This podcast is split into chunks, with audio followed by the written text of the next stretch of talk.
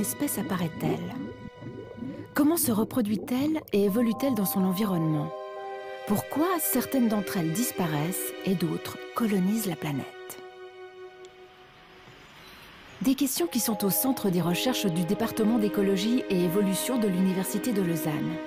Biologistes, botanistes, zoologues tentent de percer les mystères de la vie sur Terre et d'expliquer la biodiversité. Que cela soit sur le terrain ou en recherche fondamentale, le but est de comprendre et de proposer des solutions concrètes aux problèmes environnementaux et de protéger les espèces menacées.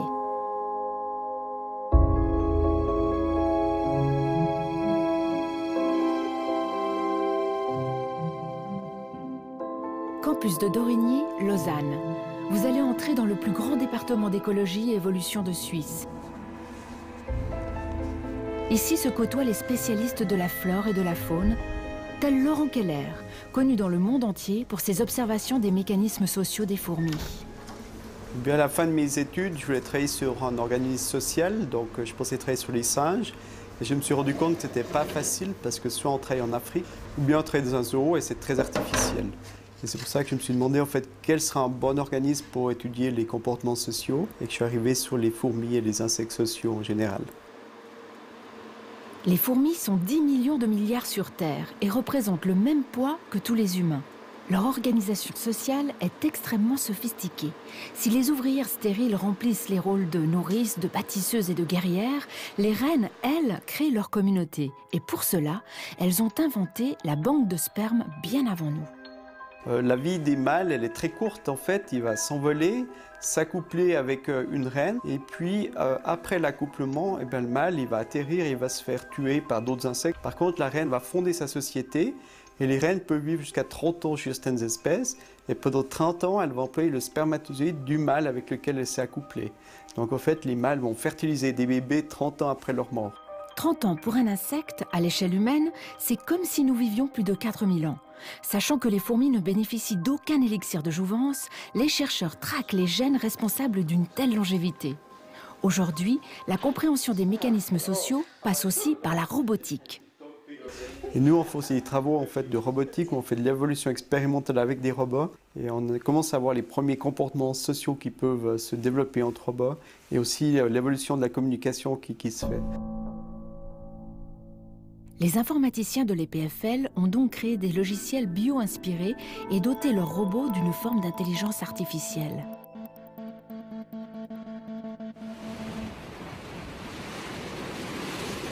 Violentes tempêtes, pluies diluviennes, été caniculaires, sécheresses, les bouleversements climatiques défraient la chronique et ont un impact direct et dévastateur sur la flore alpine de haute altitude, on a des scénarios qui peuvent aller par exemple de plus 1,4 degré de réchauffement d'ici 2100 jusqu'à 5,8 degrés. Une chose qui est en tout cas sûre, c'est que tous les scénarios tendent à montrer par exemple pour les espèces alpines des taux d'extinction assez importants. Donc la première chose à faire, c'est d'aller observer la végétation. Euh, ce qui n'est pas facile à faire parce qu'il faut pouvoir comparer les observations qu'on fait aujourd'hui à des observations du passé pour pouvoir vraiment prouver qu'il y a eu un changement. Des changements qui inquiètent les équipes d'Antoine Guisan.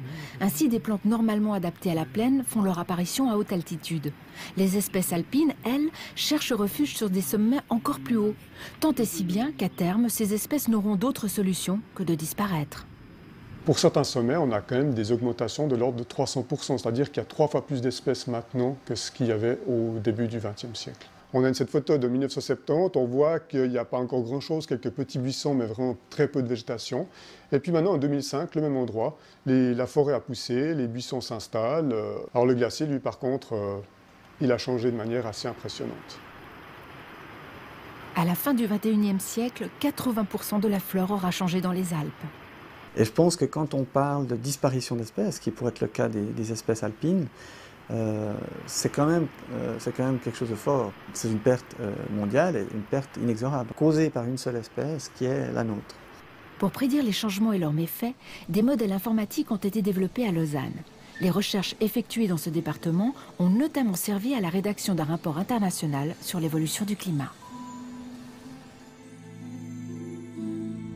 Équilibre subtil permet aux écosystèmes de se maintenir. En changeant l'environnement de certaines espèces, on risque de ne bientôt plus pouvoir les admirer qu'au musée d'histoire naturelle. Le loup, hier espèce commune, aujourd'hui quasiment disparu, chassé par la déforestation et persécuté par l'homme. L'homme a toujours vu euh, le loup comme étant une sorte d'image du, du, mal, hein, du, diable, et c'est vrai que la réputation de l'espèce était très mauvaise, et euh, le loup a disparu assez rapidement, disant qu'à la fin du 19e siècle, en Europe de l'Ouest, il n'y en avait quasiment plus. Il est presque impossible d'observer le loup dans son milieu naturel. Il craint l'homme et se déplace continuellement. Sa réapparition dans les Alpes suisses a créé la discorde. On l'accuse d'attaquer les troupeaux. Afin de vérifier avec certitude sa présence et expliquer cette recolonisation, on fait parler l'ADN. Et c'est la méthode que nous avons développée dans notre laboratoire par analyse génétique. C'est-à-dire qu'on va étudier l'ADN qui se trouve dans des échantillons que l'espèce, que le loup, euh, dépose lors de son passage. Et il s'agit principalement de crottes, de poils, d'urine, euh, de salive euh, sur les blessures, sur les moutons par exemple. La tâche est si complexe que le laboratoire de biologie de la conservation à Lausanne est un des seuls en Europe capable d'effectuer ces analyses.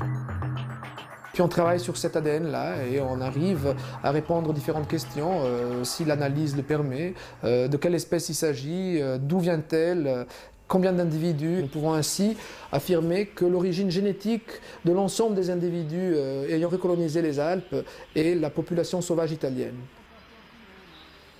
Une découverte qui contredit la thèse d'une réintroduction illégale du loup en Suisse.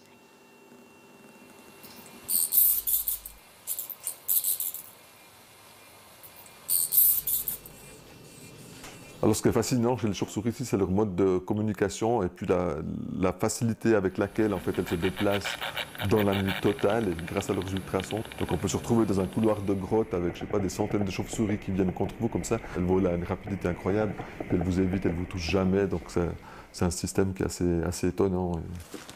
D'anciennes mines abandonnées sont le terrain d'observation idéal des chauves-souris.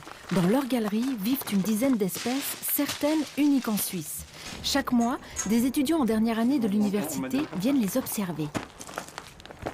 On met des filets et puis on les pose avant la tombée de la nuit, car les chauves-souris sortent vraiment à la tombée de la nuit. On les capture, on mesure leur taille, on mesure leur poids, on regarde leur euh, charge parasitaire. Euh, il y a des individus qui sont bagués, parce qu'on les bague au fur et à mesure, comme ça on peut suivre au cours des années leur, euh, leur évolution. Oui, c'est une sérotine.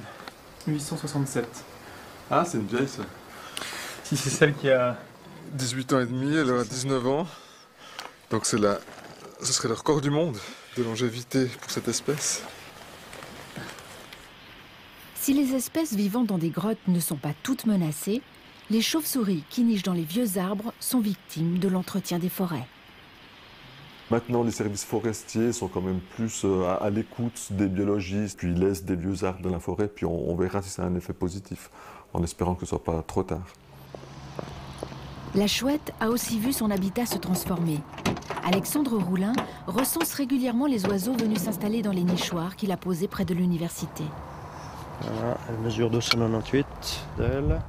Les effectifs ont diminué dans les années 60-70 et maintenant elle a repris un peu d'ampleur grâce à la pose intensive de nichoirs par les ornithologues.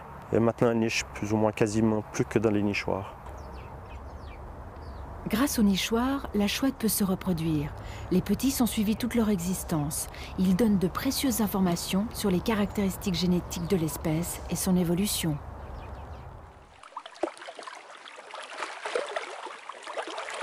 Les poissons se font de plus en plus rares dans les lacs suisses. Pour tenter de réintroduire certaines espèces, on procède à l'élevage. Mais cette méthode est souvent un échec.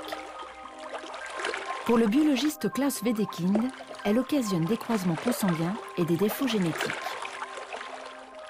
Am Laichplatz wählt sich die Tiere, ähm, konkurrenziert im Zugang zum anderen Geschlecht, während die Fischzuchtanstalt die Verpaarungen mehr oder weniger zufällig ablaufen.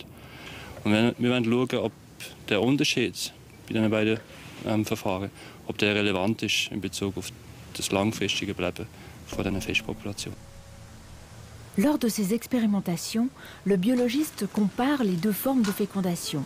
Il y a d'un côté celle réalisée avec du sperme et des ovules présentant des qualités génétiques optimales, et de l'autre, celles faites au hasard comme dans les élevages. La différence est frappante. S'il y a des alvins vigoureux ici, là, en revanche, c'est la désolation. Und was wir gefunden haben, ist, dass die ähm, junge Sterblichkeit bei optimaler Verpaarung um zwei Drittel reduziert wäre, verglichen mit Zufallsverpaarung. Les individus nés d'une reproduction optimale sont plus résistants aux parasites et leurs chances de survie bien supérieures. Naître, vivre et se reproduire demande à chaque espèce de développer mille et une stratégies. Les fleurs sont un modèle du genre. Elles qui ne peuvent aller à la rencontre de l'autre doivent attirer les insectes qui les polliniseront. Dans les serres de l'université, on observe les goûts et les couleurs des bourdons nés en captivité. On a en gros ce qu'on peut appeler une tige avec des fleurs. hein. Ici, on voit bien des fleurs jaunes, mais elles peuvent, comme on travaille sur la couleur, par exemple, ici, il y a des fleurs bleues. On essaie de reproduire ce qui est dans la nature. Donc on fait des populations de plantes dans cette cage et on lâche nos bourdons et on regarde un peu comment évolue leur apprentissage et quelle est la conséquence sur ces fameuses plantes euh, qu'on a donc dans cette cage. Autrement dit, par exemple, la forme des fleurs a finalement une importance euh, assez limitée, alors que la couleur a une importance fondamentale dans leur processus d'apprentissage. Il est important d'effectuer des tests en laboratoire afin de saisir les mécanismes d'attraction des fleurs et comprendre pourquoi elles ont tant diversifié leur forme et leur couleur depuis la nuit des temps. Mais il est tout aussi instructif de sortir du laboratoire. Il existe un endroit que l'on ne peut approcher que sous escorte militaire. Il s'agit de l'île Rodrigue, perdue dans l'océan Indien. Véritable joyau de la nature, cette île volcanique s'est développée en totale autarcie, préservée de la présence humaine. À peine atterri, on nous a enfermés dans une, dans une petite hutte et on a dû y rester plusieurs heures et vider toutes nos affaires. La moindre graine microscopique a dû être retirée. Car une seule graine déposée par mégarde, et c'est l'écosystème tout entier qui est envahi par des organismes étrangers. Des chercheurs de l'UNIL ont eu le privilège de pouvoir mener des observations sur place.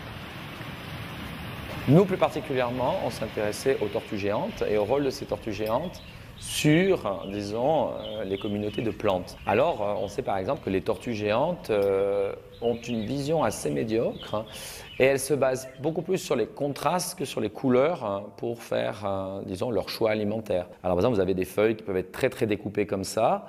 Et peut-être pour une tortue géante, une feuille comme ça a l'air déjà tellement prédatée, tellement mangée, que du coup elle va l'ignorer et du coup la plante aura un avantage à paraître, entre parenthèses, entre guillemets, déjà mangée.